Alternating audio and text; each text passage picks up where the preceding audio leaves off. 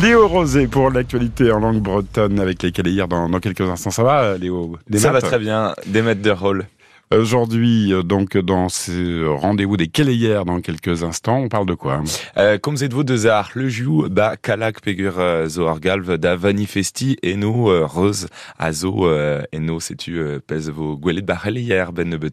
Mais d'abord, la pagaille, c'est au salon de l'agriculture avant même l'inauguration. Des dizaines de manifestants ont forcé une grille pour tenter d'entrer avant l'heure d'ouverture, alors qu'Emmanuel Macron vient d'arriver porte de Versailles. Des heures ont éclaté entre des militants des syndicats FNSEA, jeunes agriculteurs et coordination rurale et des membres du service d'ordre du salon. Des CRS sont déployés en ce moment même dans les allées. Accueil beaucoup plus chaleureux à Brest pour un ancien président. Plus de 600 étudiants ont eu droit à une masterclass de François Hollande. Il ne restait plus un siège disponible hier midi dans le grand amphithéâtre de la fac de droit. Pendant près de deux heures, l'ex-chef de l'État a donné un cours de droit constitutionnel avant de répondre aux questions de la salle et de se prêter à un bain de foule avec des jeunes ravis, Nicolas Olivier.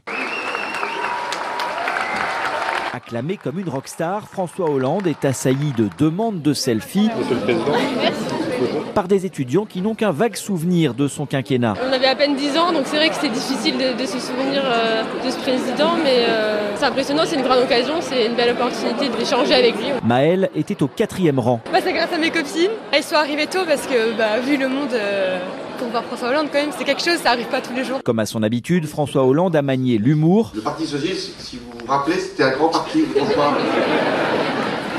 C'est un plaisir d'être là, c'est une gratification de pouvoir euh, donner euh, ce que j'ai ressenti comme président à, à une génération qui quelquefois doute de la politique, de leur donner envie de s'engager. C'est ça qui me motive. Du président socialiste, Tuc Dual retient surtout la sortie. Le courage de ne pas s'être représenté euh, en 2016, parce que je pense que peu l'aurait fait à sa place.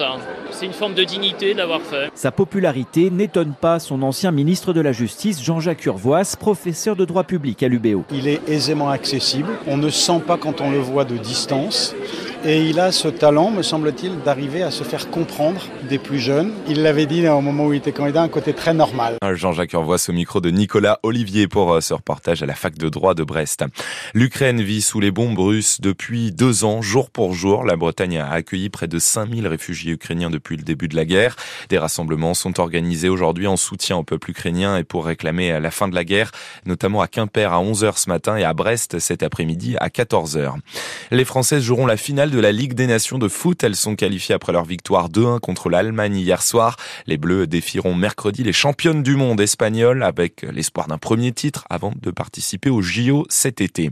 Et aujourd'hui, c'est un samedi foot exceptionnel sur France Bleu Brésil avec quatre matchs en direct de 17h à 23h. Ça commence par Lorient-Nantes en Ligue 1, puis à 19h Bordeaux-Guingamp et Concarneau-Laval en Ligue 2 pour finir à 21h par le Stade Brestois épatant deuxième de l'élite qui tentera de conserver sa place de en jouant à Strasbourg. Été 96, couronné meilleur court-métrage au César, ce film d'animation de Mathilde Bédoué qui raconte une histoire sur l'île Calotte près de Carantec dans le Finistère. Anatomie d'une chute et règne animal sont les, les plus titrés au palmarès cette année. Une 49e cérémonie des Césars marquée par la prise de parole de Judith Godrèche sur les violences sexuelles dans le cinéma.